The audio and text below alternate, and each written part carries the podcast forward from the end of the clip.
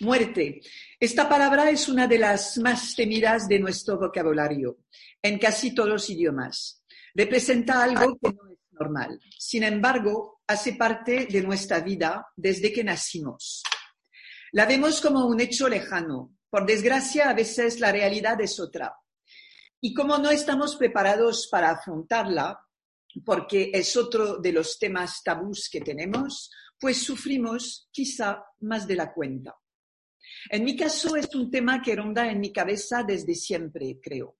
Tenía un miedo pánico a la muerte. Empecé a leer filósofos años atrás que me ayudaron a ver este acontecimiento de otra manera. La vida se ha encargado también de buscar la forma de que la aceptase. Estos últimos años he sido confrontada al adiós de mucha gente, jóvenes o no tanto, personas que murieron de manera violenta, otras más tranquilas. El dolor existe, dura en el tiempo y parar para pensar, sentir, ha sido y es para mí fundamental.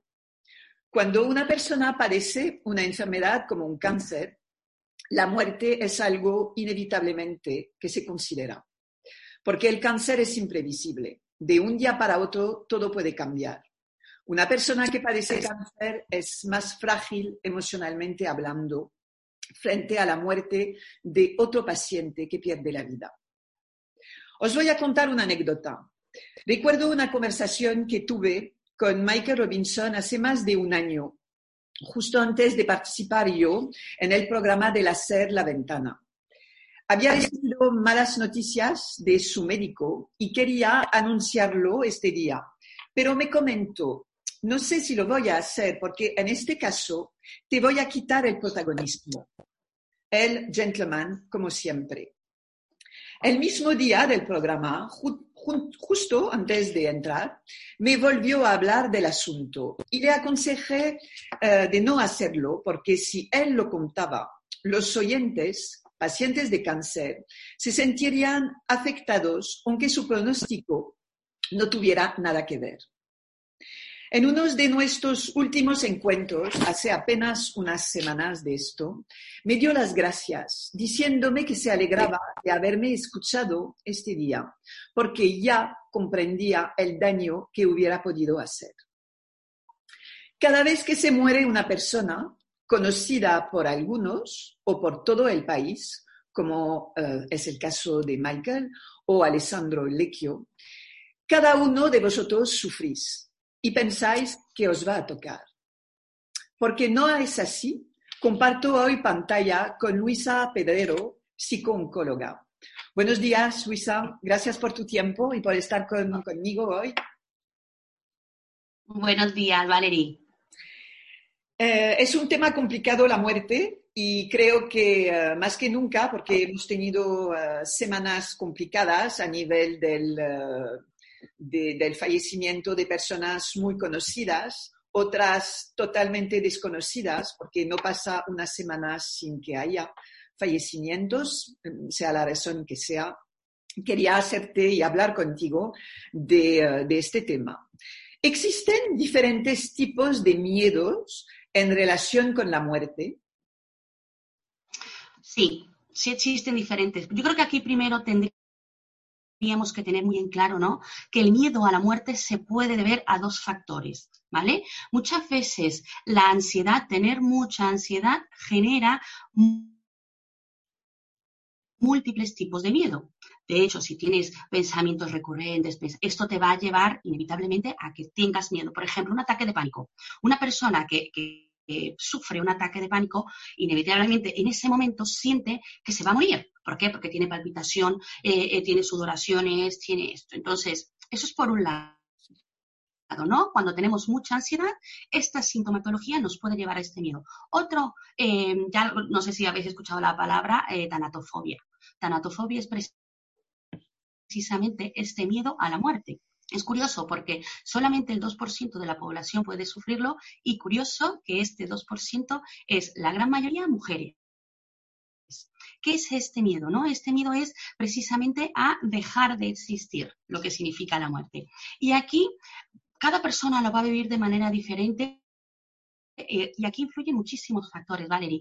Influye la parte de la cultura, de dónde vienes, si te han hablado de pequeño de la muerte, si se ha normalizado. Una de las cosas ¿no? que siempre eh, hago mucho hincapié, ¿no? que es muy curioso, que solamente por el simple hecho de nacer, lo único seguro que tenemos es que tarde o temprano vamos a morir.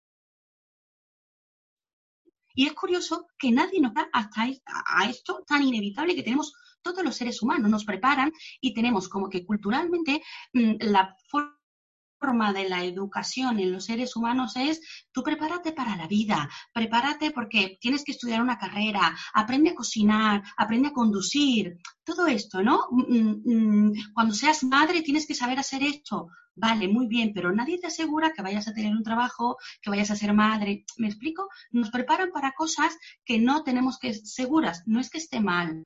Yo creo que parte de nuestra educación tendría que tener incluido esto, ¿no? El, el temor a la muerte, el tema de la muerte, el entender desde pequeñitos que tarde o temprano nos podemos ir y ojo, esto no tiene nada que ver con la edad. Hay personas que fallecen a los cuatro años, a los diez, a los dieciséis.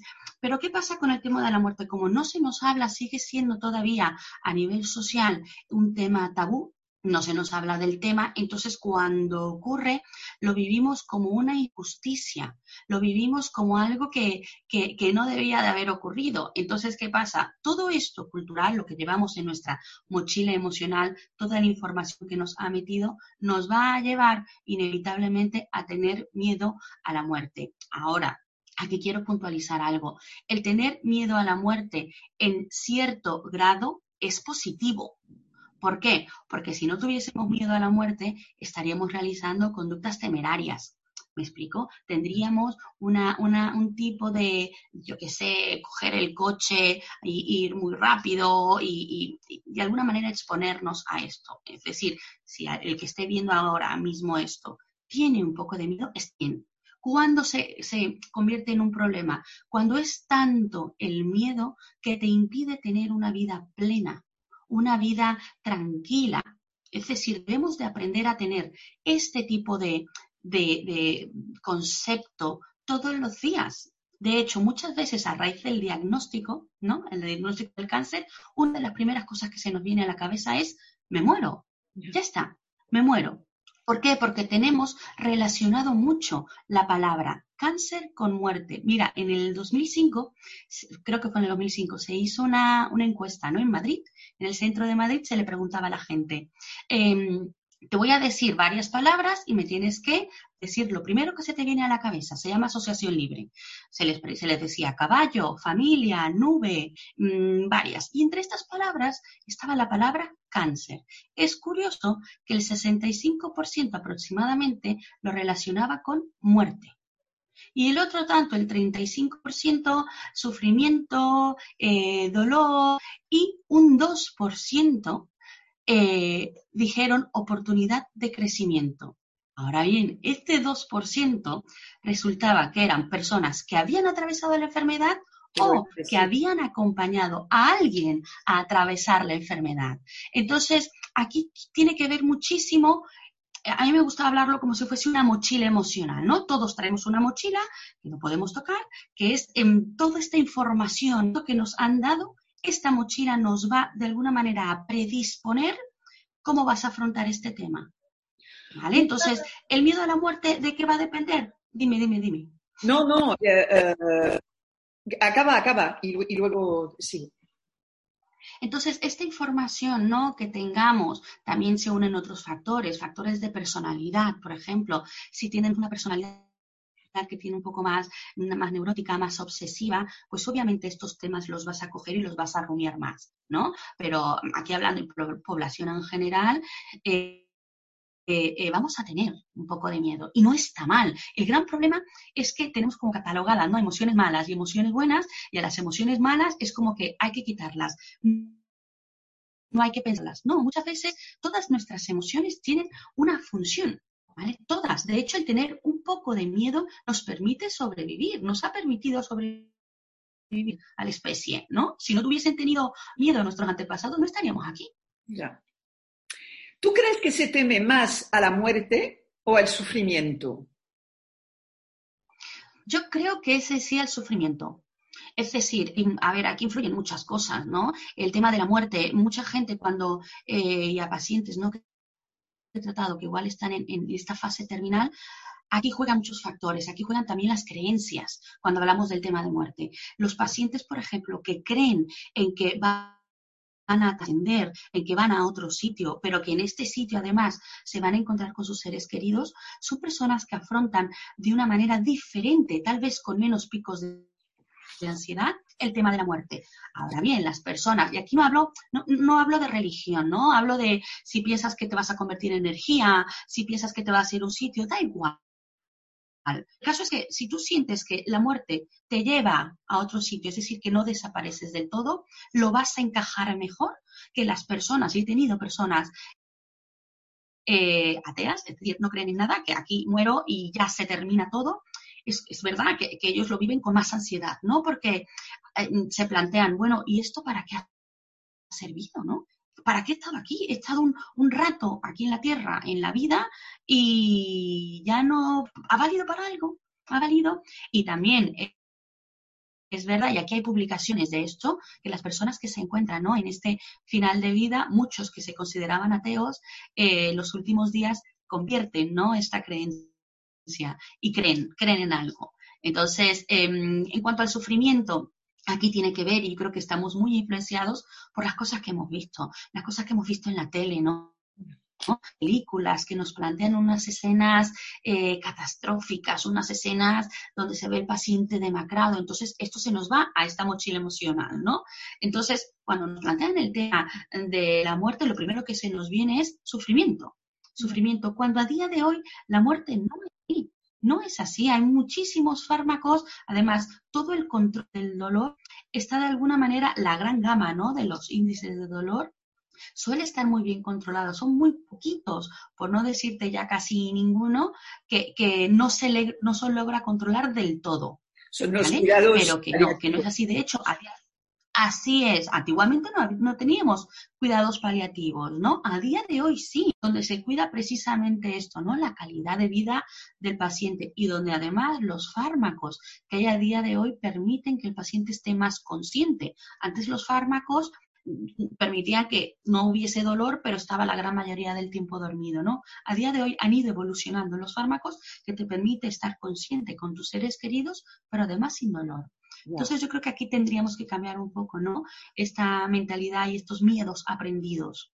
La pena con los cuidados paliativos, otra vez, es que según las comunidades están más o menos implantados. Y eso eh, podéis echar un vistazo a un artículo que tenemos en nuestra última edición de La Vida en Rosa, donde abordamos este tema. Esto hay que cambiarlo porque, porque no es, eh, es decir, que, tenemos que irnos y tenemos que vivir eh, eh, porque vamos a tener deberes, eh, obligaciones, tenemos que poder estar acompañados y vivir y morir dignamente.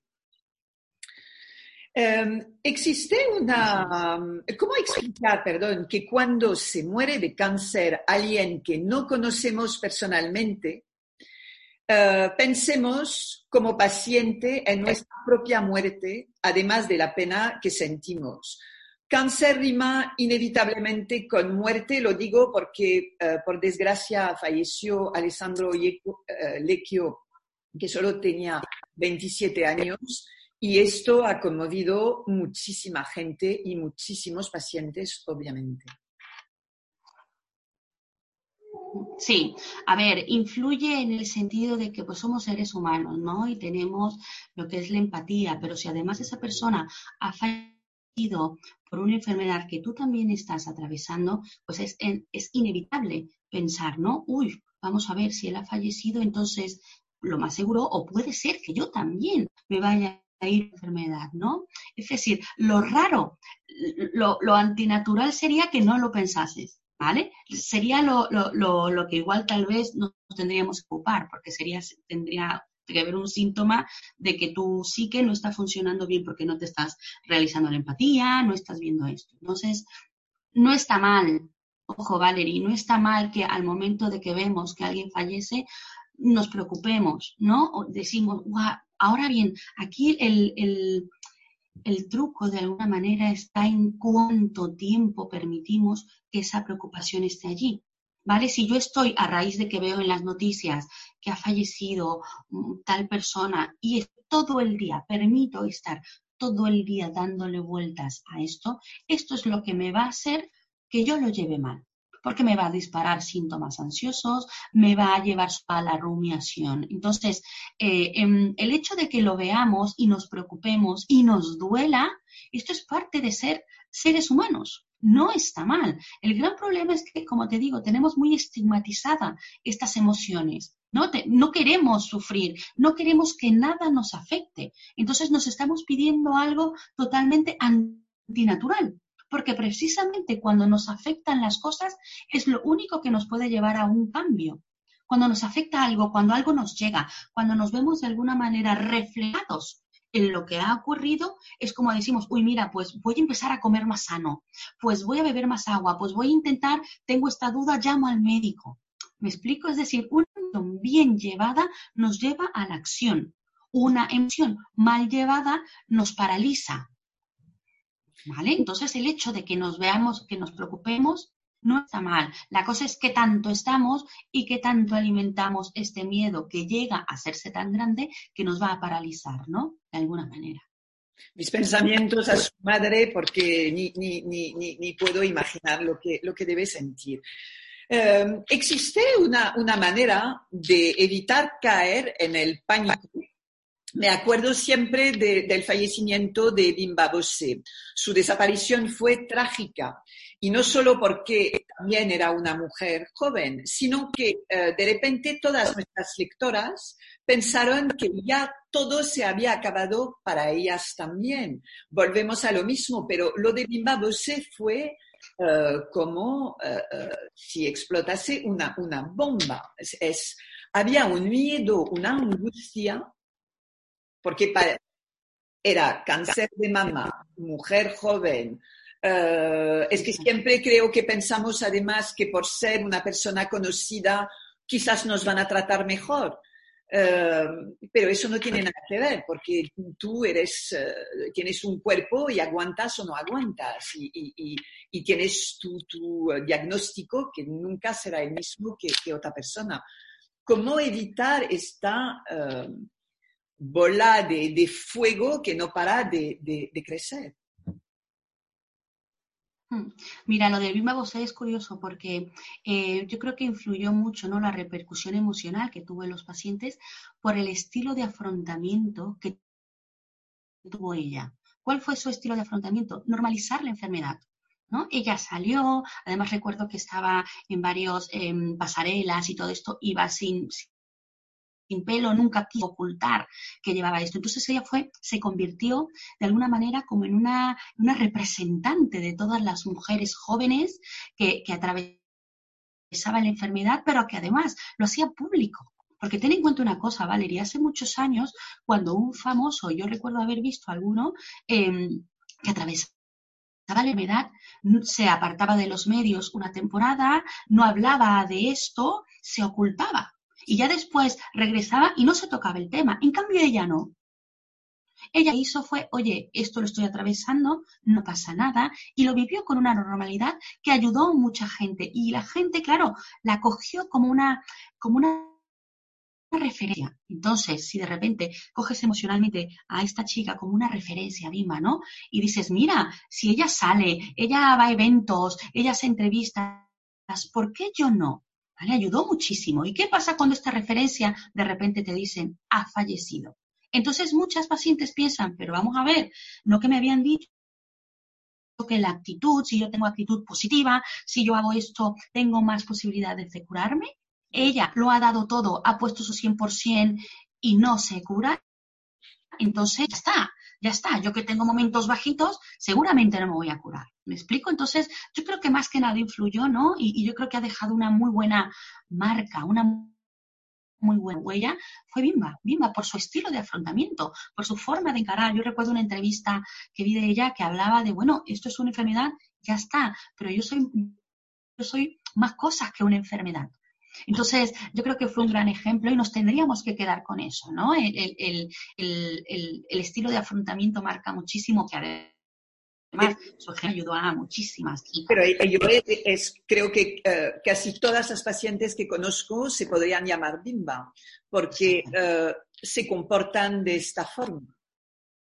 Entonces, no sé si, eh, es que a veces me pregunto si está bien decir de manera pública tengo cáncer y, hablar, tan, hablar siempre de su cáncer, o si simplemente decirlo y, ya no tocar el tema, lo que hizo eh, eh, Michael Robinson, porque él no quería representar, e, él se sentía muchísimo más que su enfermedad y no quería aprovecharse de su enfermedad. Y muchos intentaron uh, aprovechar ellos de su enfermedad. Entonces, yo creo que, puede también ser peligroso hablar mucho de, una, persona pública, de un personaje público y del si va bien o si no va bien o si está bien o no, porque hacemos daños a otros. Hmm, hmm.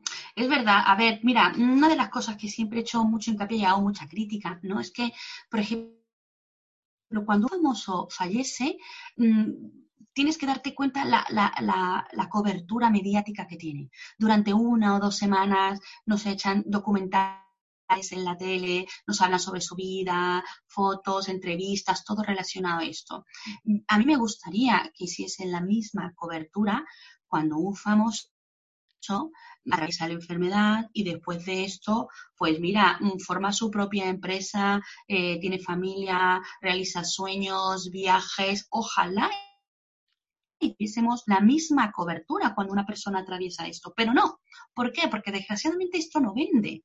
Esto no vende. ¿Por qué? Porque estamos acostumbrados al morbo. Una de las cosas y, que tenemos como pacientes, tenemos que tener en cuenta que la televisión nos puede ayudar, pero también nos influye mucho negativamente, porque el, tema cáncer, el tema muerte sigue siendo tabú, sigue siendo también referencia de venta de, de, revistas, de visualizaciones, porque por el morbo, desgraciadamente. Entonces, si realmente cambiase un poco el enfoque que los medios hacen con respecto a la enfermedad, otra historia sería, porque si de repente nos bombardean y nos dicen tal paciente o tal famoso, pues mira, atravesó hace dos, tres, cuatro años la enfermedad y mira lo que está haciendo ahora. Y mira, yo creo que nos cambiaría un poco hablar sobre el cáncer. De alguna manera podríamos hablar de las dos cosas. Y aquí, ojo, no estoy diciendo que se oculten los fallecimientos, no. Pero lo justo sería que se hablasen de todo. Sería algo más equilibrado. Ya que se hable, ¿no? De los que se van, se les haga obviamente sus, documentales y sus especiales, pero también que nos inundaran con, parte, con la realidad, que es que mucha gente sale. Sí, sí, sí, sí, sin duda, afortunadamente. Puede ser útil en, este momento de, sufrimiento escribir, eh, describir nuestros temores en un cuaderno, en papel, en, donde sea, para, sacar y para no guardar todo eh, esta pena, este dolor en, nosotros. Sí, sí, de hecho hay algo que se llama la escritura terapéutica, ¿no? Aquí la escritura no solamente se trata de escribir, porque luego muchas veces nos ponemos a escribir, tengo pacientes que tienen diarios negros. Te explico qué es esto. Diarios negros es que de repente tienen un mal día, cogen su libreta y empiezan, hay que ver, y me ha pasado esto, y lo cierran. Y al otro día, pues hoy, hoy me he enfadado con mi marido y empiezo. Entonces, ¿qué pasa? De repente, pasado dos, tres meses, cogen el diario y dicen, a ver, y se ponen a ojear. ¿Qué pasa? Esto vuelve para adentro. Entonces, cuando tenemos la escritura terapéutica funciona porque de alguna manera hacemos tangible lo intangible, lo que no podemos tocar lo que sabemos que está ahí dentro, pero que no tiene eh, eh, materia, no tiene forma, pero que sí que afecta mucho. Entonces, cuando nos desahogamos, yo siempre recomiendo, después de que te hayas porque es una manera de canalizar todo este cúmulo, pero ya después lo doblas y lo quemas. No lo guardes. Lo quemas, lo quemas porque es una manera simbólica de, uff, ahí se va esto, ya no está dentro de mí. Ahora bien, también si nos acostumbramos a escribir nuestras preocupaciones, también nos deberíamos de acostumbrar a escribir lo bueno, ¿no? Nuestros agradecimientos, los momentos. Así es. Entonces, es esta balanza, ¿no? Esta balanza de, muy bien, aprendo a trabajar esto, pero también voy a potenciar lo otro. No se trata de ocultar uno y el otro hacerlo más visible. No. Yo creo que aquí la salud mental y emocional consiste en tener todo en equilibrio. Aceptar que tengo pensamientos duros, emociones duras, pero si aprendo a gestionarlas, aprendo a saber cuál es la función de cada una, empiezo a utilizarlas como aliadas y no como enemigas. Entonces, la escritura terapéutica nos ayuda, por supuesto, pero hay que saber cómo hacerlo, porque si no nos quedamos enganchados ahí y empezamos a tener, como digo, negro de las emociones. Entonces, si tenemos un diario en el cual escribimos, hoy estoy agradecida porque he hecho esto, vaya día hecho hoy, fenomenal. Y si de repente este diario días después, uh, fenomenal también. Ya. Sí, a mí me da miedo el, único diario eh, de color negro donde solamente eh, sacas lo, malo, porque en un día malo siempre hay, hay algo bueno. Lo primero eh, es que estamos aquí para poder escribir. Y eso ya es agradecer cada día en, el que estamos aquí pudiendo respirar y, sonreír. Estos, entiendo que nuestros miedos hay que afrontarlos. Es útil también eh, hablar a terceros, mejor terceros que no tengan nada que ver con nosotros o mejor amigos que siempre nos van a encontrar excusas en todo lo que nos pasa. A ver, aquí el, hecho de tener a alguien, una, referencia, un mejor amigo, la pareja, no sé, alguien, para poder desahogarnos está bien. Ahora bien, ¿qué pasa? Que muchas veces luego, mm, igual tenemos un amigo, te lo digo porque tengo pacientes así, que tienen una mejor amiga que en lugar de motivarles al cambio, les ayudan a que se queden enganchadas en la queja y de repente le llama y le dice, mira, es que hay que ver, he discutido con mi marido y me han dicho que la quimio y me siento fatal. Y la otra chica que le contesta, es que es verdad, pobrecita mía, llevas todas las razones, que es muy duro lo que estás pasando. ¿Y qué pasa? Se, se, se retroalimentan negativamente. Entonces, si tenemos este tipo de amistades no es que la otra persona te quiera mal, no es eso, sino desgraciadamente muchas veces no sabemos acompañar, no sabemos cómo ayudar emocionalmente. Y una de las mejores formas es validar lo que la otra persona te está contando, es decir, oye, tienes todo el derecho a estar enfadado o estar triste. Ahora bien, ¿qué puedes hacer para que esa tristeza no se quede anclada todavía? O, o, estás enfadada, llevas toda la razón. Ahora bien, ¿qué podemos hacer con ese enfado? ¿Te apetece que vayamos a tal sitio y nos tomemos un cafelito y después de ahí de paseo para que te aclares un poco? Es decir, está muy bien hablar con terceros, pero tenemos que darnos cuenta, tenemos que analizar si esa persona me está ayudando a darme ancla o solamente me está reforzando esta parte, ¿vale? Porque realmente, por mucho que nos quieran, repito, esto no es porque no nos quieran, sino desgraciadamente no nos enseñan a acompañar esta emocional, ¿no? Y tengo mucha gente que está así, que tiene una mejor amiga, un mejor amigo, y este mejor amigo lo único que hacen es, es verdad, es verdad, pobrecita de ti o pobrecito de ti. Y no nos ayudan, no nos motivan al cambio. Entonces aquí mucho cuidado. ¿Se, puede aprender a, bien acompañar? Sí, por supuesto que sí.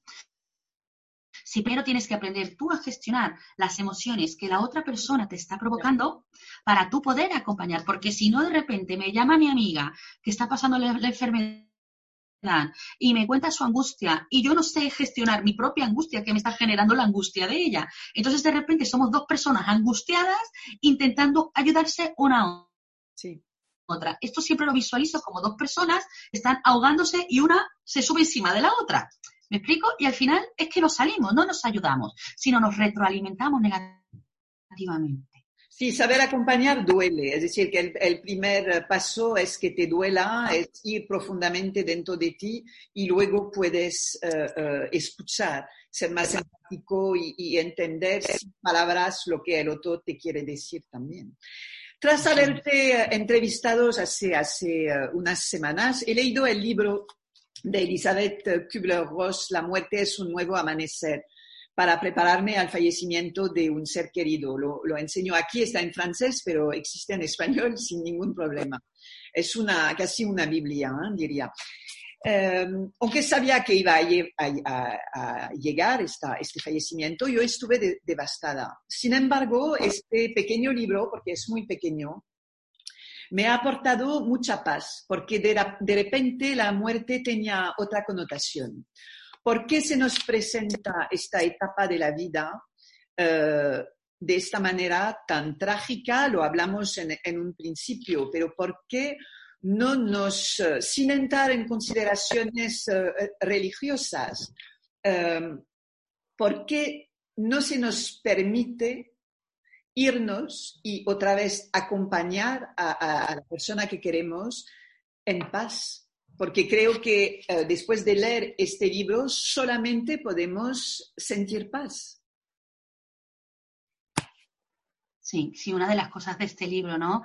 Cuando lo hablamos en su momento, es que yo lo suelo recomendar mucho a gente que está en proceso de duelo, porque es precisamente eso, he recomendado a, a personas musulmanas católicas, da igual la religión que, que lleven, ¿no? Mm, habla de algo universal y por eso me gusta recomendar porque da igual lo que tú pienses. Y, y, fíjate que es curioso, Valerie, porque el libro te habla sobre todo, te, te, cuenta varias historias, ¿no? Varios momentos, y todos te llevan en sí lo mismo, ¿no? Nos habla de amor, nos habla de compañía, algo que es universal. Pero además, lo que más me gusta es que lo escribe una médico, una médico que tiene varios libros, este es uno de ellos, ¿no? Los anteriores, eh, La Rueda de la Vida, hay varios, habla un poco el proceso de ella, ella cómo fue cambiando. Era una médico que estaba basada en el método científico, después de la muerte no hay nada, y cómo poco a poco en su experiencia, en su día a día, con pacientes en estado terminal de todos los tipos de enfermedades que hay, de todos, ¿no? Eh, eh, se fue dando cuenta de esto y además lo iba de alguna manera comprobando bajo su método científico. Es decir, ¿cómo es posible que esta persona haya, que no quiero hablar mucho del libro, no vaya a ser que no, bueno, pero que, que, sí que vale la pena. Yo lo suelo recomendar mucho en duelo, eh, eh, porque nos cambia un poco, ¿no? Las creencias o lo que hemos escuchado, pero además le da la validez que lo escribe un médico, para mí una de mis ídolos, por decirlo así, porque fue una pionera en su campo, eh, que iba en contra. De hecho, cuando ella escribía el libro, cuando ella estaba en hospitales, la tachaban de loca. Fíjate, y a día de hoy, gracias a ella, se instalaron todo lo que son los, los cuidados paliativos en Estados Unidos. Ella es una de las precursoras. Entonces, eh, me encanta, me encanta. Es un libro que además que recomendamos ampliamente.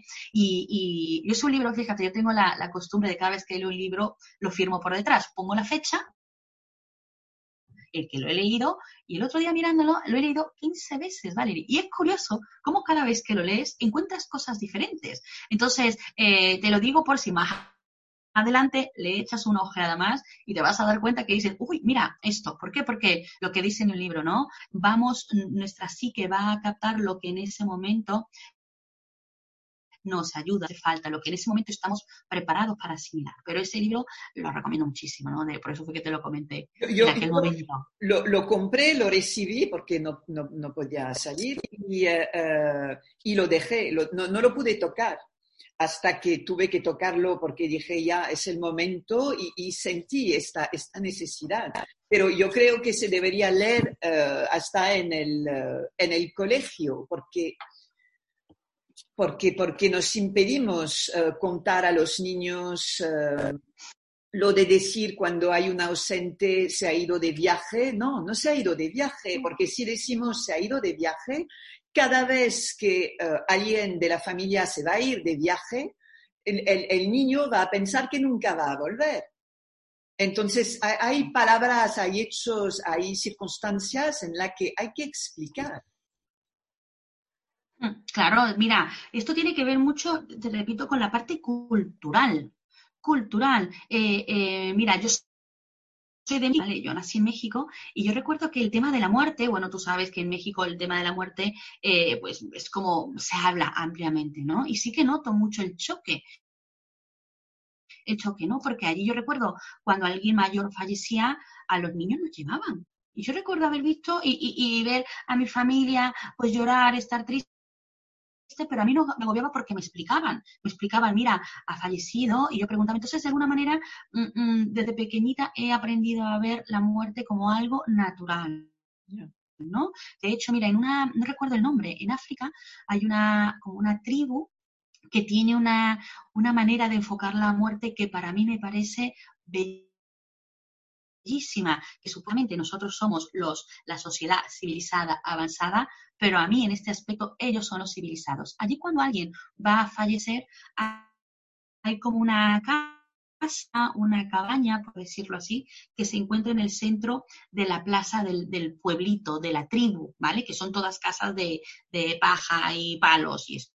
Cuando va a fallecer, la colocan allí en esa casa y van todos los del pueblo, todos de alguna manera, poco a poquito, eh, y le van dando las gracias, le van acompañando de sus seres queridos, eh, eh, le van diciendo, pues mira, gracias por enseñarme a, arar, gracias porque gracias a ti mi techo no se cae. ¿Me explico? Para mí me parece una de las despedidas que deberíamos de tener todos. Porque una persona cuando está en el proceso de muerte, en el proceso de terminalidad, necesitamos saber si nuestra vida ha valido la pena. Y desgraciadamente, con la forma en cómo enfocamos aquí la muerte, no nos permiten esto. No nos permiten que la, que la sociedad, que, que, la gente nos inunde de esto. E, es un error no dejar uh, pasar a, a los uh, amigos muy cercanos, que son como casi de la familia, para despedirnos de la persona uh, cuando se, su vida se está apagando, porque, ah, no, no queremos que lo, que lo vieras uh, uh, desmejorado o no, que, y eso pasa a menudo. Para mí personalmente me parece un error grave porque impedimos, nos impedimos sentir.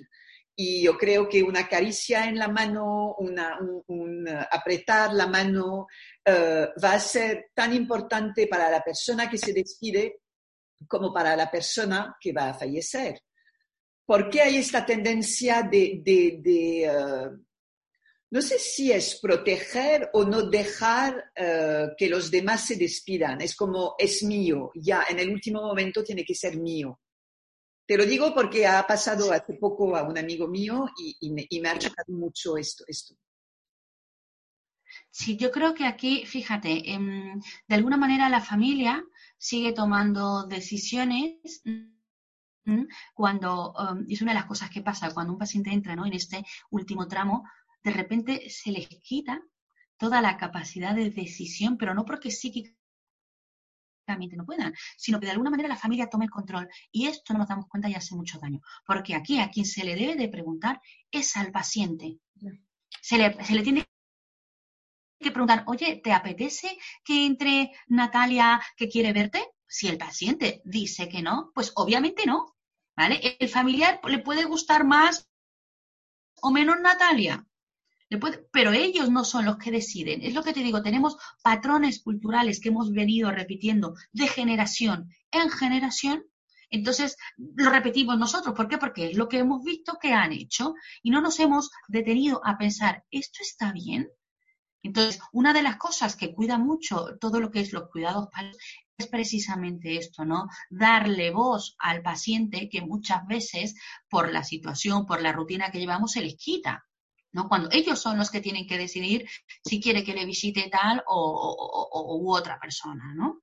Ya, pero al, al final es que um, consideramos a nuestro ser querido como ya muerto y tenemos esta tendencia cuando está con vida, eh, eh, físicamente no en una cama, sino en la vida, sabiendo que tiene un, uh, un diagnóstico de, de uh, no bueno, que se va a morir, y tenemos tendencia a mirarlo como pobrecito, de todos modos te vas a morir. Y esto enfada a muchos pacientes con razón, porque estos pacientes son personas con vida hasta uh, el último momento. Yo creo que cuando hacemos este error, la persona estando en, con vida, la vamos a hacer cuando está en su, en, en su último momento, ¿no? Sí, sí, sí. Y es verdad, ¿no? Y además yo he tenido casos que, por ejemplo, la familia que no se hablaba y que se llevaban fatal desde hacía 20 años, de repente se enteran que el abuelo está falleciendo y ahí los ves a todos, ¿no? Esperando fuera de la habitación para poder pasar.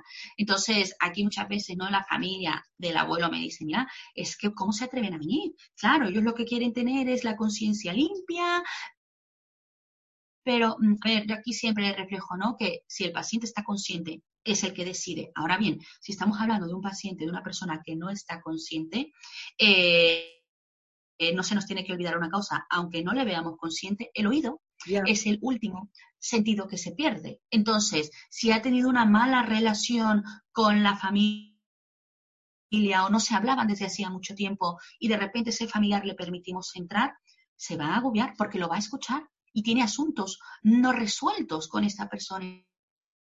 Entonces, en lugar de fomentarle que esté tranquilo, que esté en paz, tal vez lo que le vamos a llevar a, que esté inquieto, a que esté, no sé, a que no se sienta bien. Entonces, aquí de alguna manera la familia debe jugar, ¿no? Como guardianes, guardianes siempre haciendo a un lado sus propias percepciones, ¿no? Porque igual he visto casos de que está falleciendo un chico joven y está la madre en la puerta y de repente llega la exnovia a la cual la madre no soportaba y no la deja pasar, cuando el chico tuvo una relación muy bonita con esta chica. Entonces, aquí cuidado, ¿vale? Cuidar y proteger de alguna manera. Dejar el ego, el egoísmo y pensar en la persona que se está yendo y mimar a esta persona hasta, hasta el último momento. Sí, sí, el egoísmo. ¿Por qué hay personas obsesionadas con la muerte y otras no? ¿Tiene algo que ver con experiencias vividas por eh, antepasados o por otras personas eh, más cercanas en nuestra familia? ¿Eso tiene un papel esto? Sí, sí, es un papel además crucial. Eh, las personas que han vivido fallecimiento a una edad, yo que sé, muy jóvenes y, y no se les ha ayudado a encajar esta información, imagínate, estos son como heridas emocionales, heridas emocionales que traemos, que son ocultas, que nadie ve, pero que si no han sanado bien, ¿vale? Estas heridas, tal cual una herida física, si esta herida no sana bien, se infecta. Entonces, de repente tenemos una herida infectada emocionalmente, otra herida infectada, otra infectada. Entonces, ¿qué ocurre? Esta persona va a afrontar todos los temas relacionados con la muerte con muchísima intensidad. ¿Por qué? Porque trae su bagaje emocional, en su mochila emocional, temas inconclusos, temas no tratados. Entonces, que en su suma generan pues sintomatología. Eso es por un lado. Cosa también que influye mucho es lo que te decía, ¿no? El tema de personalidad. Hay personas que suelen tener esta tendencia obsesiva, entonces no solamente es el tema de la muerte, son otros temas, eh, el dinero, eh, la contaminación. Entonces, son muchos factores. Cada persona es un mundo. Entonces, cada persona trae su bagaje, su mochila, la información que ha obtenido de su clan, de su familia, y esto nos va a marcar. Esto nos va a marcar. Mientras más se haya normalizado el tema de la muerte, mejor. Ahora aquí quiero hacer un inciso, Valeria, que muchos pacientes me lo comentan. Eh, muchos pacientes dicen, vamos a ver, que, es muy fácil hablar del tema de la muerte cuando no tienes un diagnóstico. Ojo. ¿eh? Eh, porque ellos sienten que tienen más papeletas, ¿vale? Más papeletas para, pues, dicen, mira, es que yo tengo una enfermedad, tengo más papeletas para morir. Entonces, tú no, ojo, aquí? No. ¿Por qué? Porque todos tenemos papeletas, todos. La, gran diferencia es que unas las traemos en la espalda y no nos damos cuenta y otras, como el diagnóstico de una enfermedad, la traemos aquí. Pero todo, mira, he tenido un par de casos donde la paciente es la que está atravesando el cáncer y los maridos jóvenes, estoy hablando 48 años, jóvenes, ¿vale?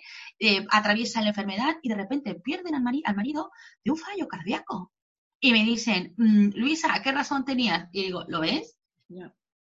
Es que todos tenemos papeletas. El gran problema que es que cuando nos diagnostican un cáncer, esta papeleta, y aquí es nuestro gran poder, podemos decidir si esta papeleta la tenemos aquí y nos impide ver lo que hay, objeemos, la ponemos a un lado y decimos, vale, muy bien, la tengo allí y esta papeleta me va a ayudar a no perder el tiempo.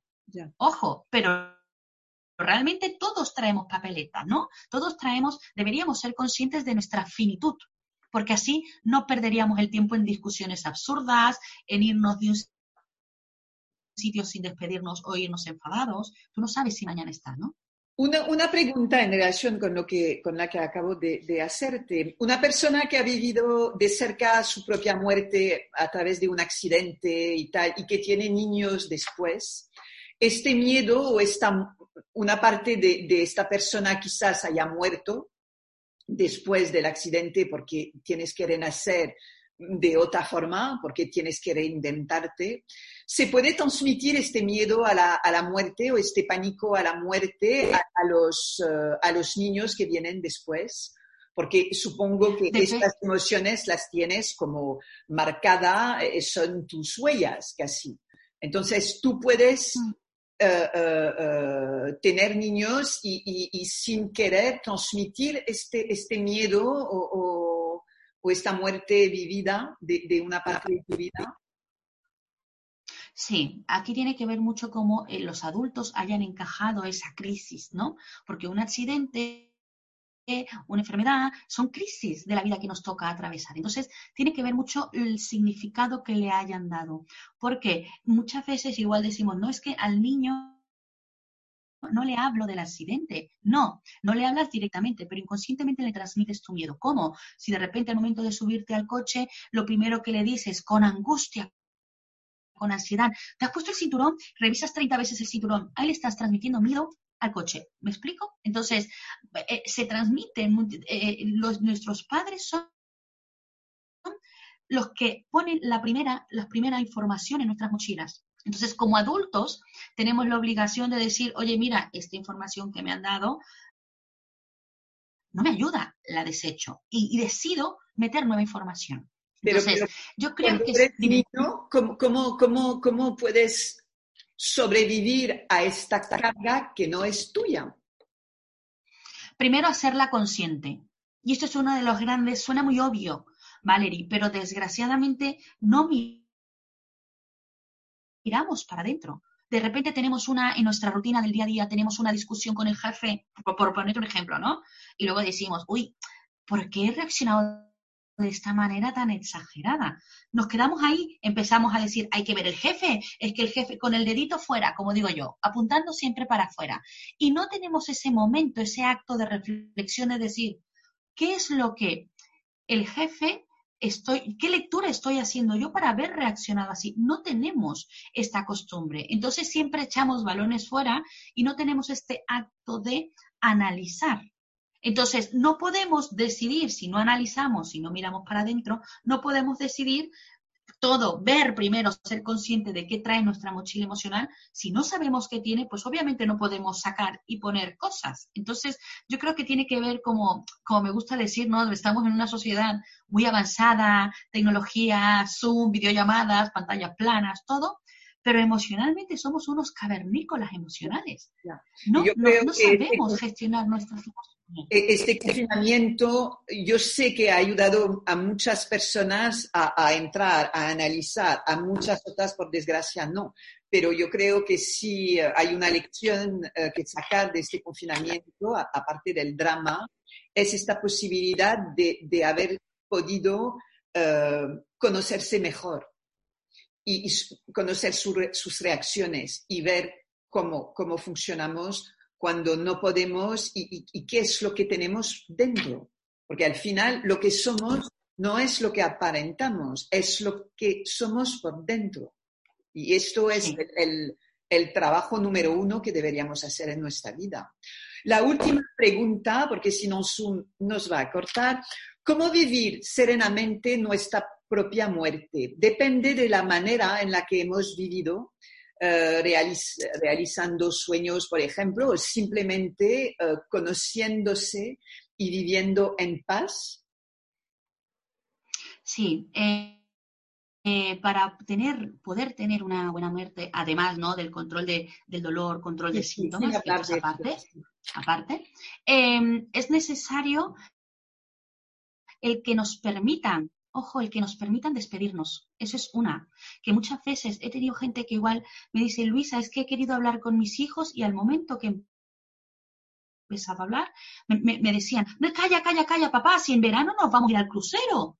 Y el paciente, ¿qué, ¿qué, le estamos transmitiendo allí? No le damos esa oportunidad de dar las gracias, de decir lo siento. Eh, eh, muchos tienen las ganas de decirle, oye, mira, mm, quiero que sepas que te quiero mucho, quiero, y luego muchas veces por nuestra incapacidad emocional, ¿no? Por nuestras propias defensas lo que hacemos es parar, parar esto. Entonces, para poder tener, se nos tiene que dejar, si, si nace de nosotros, obviamente, ¿no? Hay gente que se despide de una manera muy explícita y hay gente que se despide con un apretón de manos, con una mirada, con un te quiero, pero nos tienen que dar permiso de poder hacer esto, ¿no?